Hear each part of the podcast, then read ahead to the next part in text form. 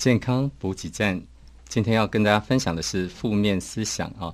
负面思想本来就是人类的本能，一种自然的保护机制啊，以免我们受到伤害或死亡。研究显示，人们对负面的新闻关注度比正面的新闻关注度还要高。营销网站呢，它的研究发现，带有负面的形容词的头条新闻，它的平均的点击率呢，会比正面啊的这个新闻的点击率会高六十三 percent 负面经历往往也会比正面的经历对大脑的影响会更大，所以正面的情绪胜过负面情绪的话，你的生活就会比较快乐幸福，啊，工作就比较轻松。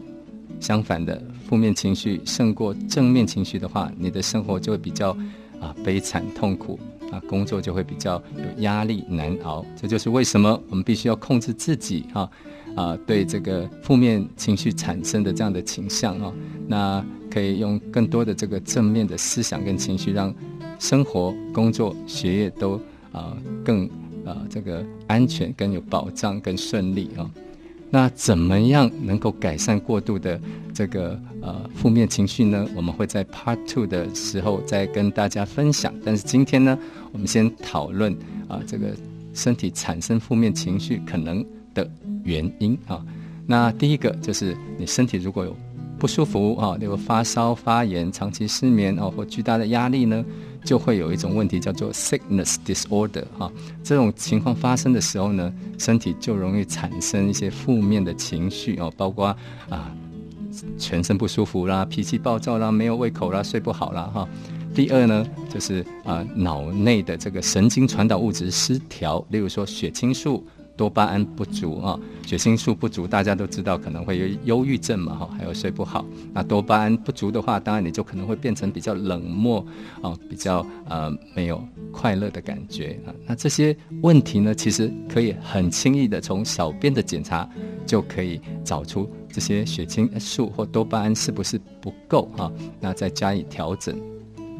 那第三就是个性使然，然后有的人因为环境啦、教育啦、理念呐，哈，各种原因哈，会让自己产生啊比较多的负面情绪。那第四就是基因哈，大家可能不知道，有的人他基因呢，他的变异会导致身体比较难清除掉啊这个神经传导物质产生的这个持续的效果哈。那所以如果可以清除掉的话，那你当然就是可以减轻这些东西在脑里面一直在啊激荡啊在作用。那呃，有的人就比较难清除，所以这些呃痛苦啦、负面情绪呢就挥之不去。那这样的情况可以透过基因的检查啊，只要一个抹棒在嘴巴里面抹一下，它就可以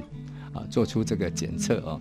那有负面情绪的人比较容易和人有冲突啦，哈，让他身边的人感觉到有压力，或是甚至会把这种负面情绪感染给他人啊。那也比较容易会有失眠跟自杀的问题。所以我们建议这些啊，如果负面情绪的人啊，也许可以去啊找寻朋友或者找寻专业的医师啊，来帮助你，以免